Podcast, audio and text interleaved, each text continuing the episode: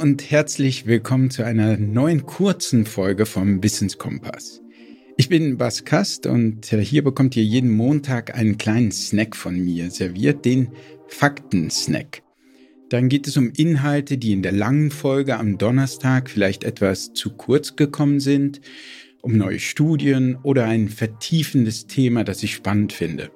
Und heute geht es um ein spannendes Thema, nämlich um Glaubenssätze. Das sind Grundannahmen unserer Psyche, die wir alle hegen, haben, die positiv und negativ sein können. Es geht gewissermaßen um den Quellcode unserer Seele. Also Grundannahmen sind wie eine kognitive Brille, durch die wir die Welt sehen und die auch unser Lebensgefühl in hohem Maße bestimmen. Und ich möchte mir diese Grundannahmen noch einmal anschauen, wie die entstehen, wie die kognitive Verhaltenstherapie, eine der erfolgreichsten Therapien, die es gibt, unsere Psyche sieht und ob wir unsere Glaubenssätze ändern können. Ja, ich freue mich, dass ihr wieder mit dabei seid. So, also genau, nach dem Gespräch mit Deutschlands bekanntester Psychologin und Psychotherapeutin Stefanie Stahl wollte ich gerne noch etwas über die Architektur unserer Psyche sagen. Und zwar hatte ich hier selbst vor einigen Jahren eine echte Offenbarung. Und das ist jetzt nicht übertrieben formuliert, denn tatsächlich gehört diese Offenbarung zu den eindrucksvollsten Erfahrungen meines Lebens überhaupt. Dazu gleich mehr. Erst würde ich gerne kurz schildern, wie ich vor dieser Offenbarung auf die Psyche, auf meine eigene Psyche und meine Emotionen und Emotionen generell gesehen habe, wie ich diese verstanden habe. Ich hatte nämlich immer die Vorstellung, dass Gefühle etwas im Kern primär biochemisches sind. Also sagen wir eine Flut von Serotonin und Dopamin und so weiter. Wie auch immer sich dieser biochemische Cocktail zusammensetzen mag. Konkret formuliert, wenn man sich mies fühlt, liegt das zum Beispiel an einem Dopamin- und oder Serotonin-Tief. Das Gehirn, also so meine alte Vorstellung, ist auf einer sehr basalen chemischen Ebene nicht im Gleichgewicht. Und aus meiner damaligen Sicht waren negative Gedanken eher eine Folge dieser Hirnchemie und meiner Gefühle. Also wenn ich mich schlecht fühlte, waren als Konsequenz auch meine Gedanken düster, Eben aufgrund dieses chemischen Ungleichgewichts hegte ich düstere Gedanken. Die Grundlage aber waren die Gefühle. Heute sehe ich das fundamental anders, beziehungsweise mir ist klar geworden, dass die Gefühle nicht nur die Gedanken steuern, sondern umgekehrt steuern unsere Gedanken auch in höchstem Maße unsere Gefühle. Und das klingt vielleicht erstmal einfach oder trivial, hat aber, wie wir gleich sehen werden, auch ganz praktische Folgen für unser Leben und für therapeutische Ansätze, denn es ist natürlich möglich, die Gedanken zu ändern und dann auch die Gefühlswelt. Also wenn ich nun aus dieser neuen Sicht eine Art Struktur oder Anatomie der Psyche grob skizzieren müsste, dann könnte man die Psyche ein bisschen mit einer Zwiebel vergleichen, mit lauter Schichten. Die äußeren Schichten würden aus dieser Sicht die täglichen Gedanken repräsentieren, die wir hegen, also Gedanken, die uns im Alltag durch den Kopf gehen. Also ich nehme mal ein ganz konkretes Beispiel. Man geht raus aus dem Haus und der Nachbar guckt vielleicht ein bisschen genervt. Wer weiß, vielleicht hat er sich gerade mit seiner Frau gestritten. Und sofort geht einem der Gedanke durch den Kopf, was hat er bloß gegen mich? Und dieser automatische Gedanke lässt uns natürlich schlecht fühlen. Das heißt, uns gehen täglich automatische Gedanken durch den Kopf, die unsere Gefühle beeinflussen. So, und damit nähern wir uns schon langsam dem Kernthema dieser Episode und auch im Kernbereich von Steffi Stahls Arbeit, nämlich der kognitiven Verhaltenstherapie, die von dem Amerikaner Aaron Beck erfunden wurde. Übrigens gibt es auch dazu eine aufschlussreiche Entdeckungsgeschichte, die Aaron Beck selbst erzählt hat.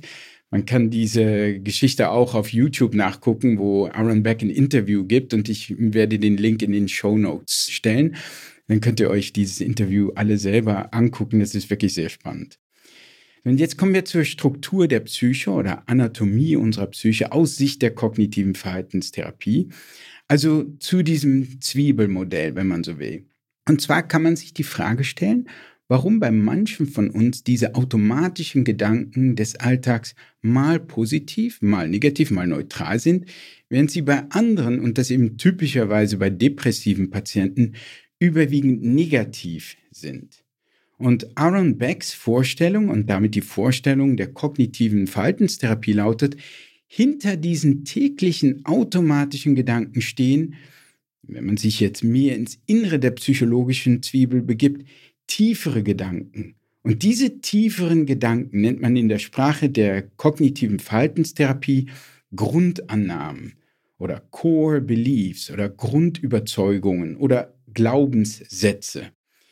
Und diese Grundüberzeugungen entstehen, so die Vorstellung der kognitiven Verhaltenstherapie, eben überwiegend in der Kindheit, können auch später noch geprägt werden, aber überwiegend erstmal in der Kindheit. Und die können sehr positiv sein, wie zum Beispiel die Grundannahme, wenn ich etwas anpacke, dann gelingt mir das auch. Aber sie können eben auch negativ sein. Und in der kognitiven Verhaltenstherapie interessiert man sich natürlich insbesondere für diese negativen Grundannahmen, denn die sind es ja, die uns Probleme bereiten und zum Beispiel Depressionen verursachen, die aber dann auch therapiert werden können und sollten, um die Depression wirklich an der Wurzel zu packen. So, weil, wie lauten denn nun diese Grundannahmen? Nun sehr unterschiedlich, aber einige typische negative Grundannahmen sind, ich mache alles falsch oder wenn ich etwas anpacke, dann geht es kaputt oder ich bin schwach, ich bin verletzlich, ich bin ein Versager, ich bin unsympathisch, unerwünscht, ich bin irgendwie anders als andere, ich bin nicht gut genug, um von anderen gemocht zu werden und so weiter. Und jetzt kommt ein spannender Umstand, nämlich oft sind wir uns dieser Grundannahmen in uns gar nicht so bewusst. Und deshalb war ich selber auch sehr lange skeptisch, dass es sie überhaupt gibt und dass sie uns prägen. Sie liegen eher so wie bei einem Eisberg unter der Oberfläche. Über der Oberfläche tauchen nur die automatischen, diese täglichen Gedanken auf, wie wenn der Nachbar uns grüßt und wir diesen Gedanken haben, was hat er gegen mich? Und dann auch die folgenden Gefühle, dieses schlechte Gefühl, dass wir vom Nachbar eben nicht gemocht werden. Also sehr konkrete Situationen, die wir aber letztlich durch die Brille unserer versteckten Grundannahmen sehen. Die Grundannahmen als solche aber liegen eben eher im Unbewussten. Wir sehen gewissermaßen durch die Grundannahmen hindurch auf die Welt, wie durch ein Brillenglas, das wir selber nicht sehen, aber das die Welt filtert. Und zum Beispiel im Negativ filtert, sodass wir vor allem das Negative der Welt sehen. So, und in der kognitiven Verhaltenstherapie versucht man nun an diese über die Tage, über die Wochen hinweg Grundannahmen ranzukommen und wenn sie negativ sind, sie nachhaltig zu verändern, indem man sie zum Beispiel widerlegt, ne, sei es durch Hinterfragen, also Stimmt das wirklich, dass keiner dich mag? Geh doch mal in dich, guck doch mal deine Freunde und so weiter. Stimmt das denn? Stimmt diese versteckte Annahme, die da in dir steckt? Oder auch wirklich mit Verhaltensexperimenten. Und da kommt dann dieser Verhaltensteil der kognitiven Verhaltenstherapie ins Spiel, die ursprünglich von Aaron Beck einfach nur kognitive Therapie genannt wurde. Ich meine, sagen wir, dass jemand die Grundannahme hat, dass andere Menschen nie für ihn oder für sie da sind, dann kann man diese Vorstellung ja auch mal im echten Leben testen, indem man dem Patienten sagt, okay, geh doch mal auf diese und jene Person zu und bitte sie um eine kleine Hilfe und gucke, was passiert. Und oft wird dann diese Grundannahme, die so hartnäckig in uns steckt, widerlegt. Also der Patient oder die Patientin merkt, aha, okay, ja, nicht stimmt, die Person war jetzt doch für mich da. Also meine Grundannahme, Leute sind nie für mich da, ist offensichtlich falsch. So kann man nach und nach, natürlich nicht von heute auf morgen, aber nach und nach etwas mehr an diese tiefen Grundannahmen ändern. Wie gesagt, ich war diesem ganzen psychologischen Modell gegenüber immer sehr skeptisch und ich dachte, auch meine eigenen öfters melancholischen Gefühle seien eher das Resultat, wie ich geschildert habe, von schierer Biochemie. Bis ich eines Tages diese Offenbarung hatte und das war meine erste Erfahrung mit dem bewusstseinsverändernden Mittel MDMA, also auch Ecstasy genannt. Das hier soll jetzt kein Psychedelika-Faktensnack werden. Es geht mir auch nicht darum, Psychedelika zu loben oder so. Ich will nur ganz kurz schildern, wie ich unter dem Einfluss von MDMA eine Grundannahme in mir entdeckte, ohne dass ich sie bewusst gesucht hätte. Das war das besonders eindrucksvoll. Ich habe gar nicht danach gesucht, die tauchte einfach in mir auf. Übrigens wird MDMA derzeit extrem stark erforscht und steht aufgrund dieser Forschung und der therapeutischen Erfolge in den USA kurz vor der offiziellen Zulassung als Arzneimittel bei der Behandlung von posttraumatischen Stressbelastungen. Auch ich habe MDMA nur unter therapeutischer Begleitung genommen, also nicht auf einer Rave-Party. Davon würde ich auch wirklich abraten, auch von einem Selbstversuch oder so. Bitte tut das nicht. Wie gesagt, bei mir fand das unter professioneller Betreuung statt. Und was dann aber passierte, war eine echte Offenbarung. Ich beschreibe es mal an einem Beispiel. Also wie es der Zufall wollte, war meine Frau zwei, drei Tage vor dieser MDMA-Therapiesitzung eines Abends, als sie von der Arbeit nach Hause gekommen war, mir spontan um den Hals gefallen und hatte mich geküsst und gesagt, ich habe den besten Mann der Welt. Und nun saß ich also da, unter dem Einfluss von MDMA gerät man in so eine Art träumerischen Zustand, begleitet von sehr positiven Gefühlen. Und ich sah jetzt sozusagen in diesem Wachtraum die Szene mit meiner Frau noch einmal. Ich erlebte sie noch einmal, aber anders als in der Realität. In der Realität, nämlich also ein paar Tage zuvor, hatte ich diesen Liebesbeweis meiner Frau irgendwie gar nicht so richtig ernst genommen ja, ich hatte mich gefreut, aber zugleich gab es auch so eine Art innere Skepsis. Mein innerer Kritiker meldete sich sofort zu Wort und meinte so von wegen, naja, so bester Mann der Welt, das ist ja wohl ein bisschen übertrieben, oder? Und damit wurde also dieser Liebesbeweis von meinem inneren Kritiker im Grunde sofort relativiert, um nicht zu sagen geradezu zunichte gemacht. Und für mich war diese Art der Relativierung einfach etwas ganz Normales. So habe ich immer die Welt interpretiert, so ein bisschen ins Negative hineingezerrt, ohne wirklich zu wissen, warum. Und jetzt aber, unter dem Einfluss von MDMA, erlebte ich den Liebesbeweis also nochmal, allerdings vollkommen ohne Kritiker. Ich sah also meine Frau, wie sie mich umarmt, wie sie das sagt, was sie sagt, vollkommen ohne Negativfilter, ohne Miesmacher ohne Relativierung. Einfach als puren Liebesbeweis. Ich sah die Liebe ohne inneren Kommentar. Einfach nur die Realität ohne Interpretation. Zumindest ohne negative Interpretation. Ohne Verzerrung ins Negative durch meinen inneren Kritiker. Es war, als hätte das MDMA mir diese Brille mit dem Negativfilter vom Kopf gerissen und ich konnte die Wirklichkeit endlich so sehen, wie sie ist, ungefärbt, ungezerrt. So, und jetzt kommt's. Denn ohne eine aktive Steuerung meinerseits war es nun so, dass in mir eine Suche losging danach, woher diese Verzerrung ins Negative kommt. Und irgendwann stieß ich oder stieß mein Gehirn auf diesen Glaubenssatz oder diese Grundannahme in mir, die da lautet, du bist nicht genug, du bist nicht genug. Im Grunde bist du nicht liebenswert, nicht äh, der Liebe wert, also im wörtlichen Sinne. Und insofern kann das, was deine Frau sagt, du bist der beste Ehemann der Welt, nicht ganz ernst gemeint sein. Das kann nicht sein, das darf nicht wahr sein. Das kann nicht wahr sein. Jetzt aber, unter dem Einfluss von MDMA, sah ich ja alles anders. Jetzt hatte ich ja das umgekehrte Gefühl. Ich sah ja, dass dieser Liebesbeweis meiner Frau echt war.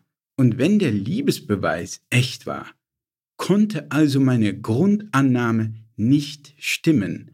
Diese Grundannahme, du bist nicht genug, du bist nicht liebenswert, war offenbar eine falsche Vorstellung, die sich irgendwie, vermutlich in meiner Kindheit eben, in mir gebildet hatte und die bis dahin meinen Blick auf die Welt geprägt hatte. Wie gesagt, es geht hier nicht um die Psychedelika per se, das wäre ein Thema für einen ganz eigenen Podcast.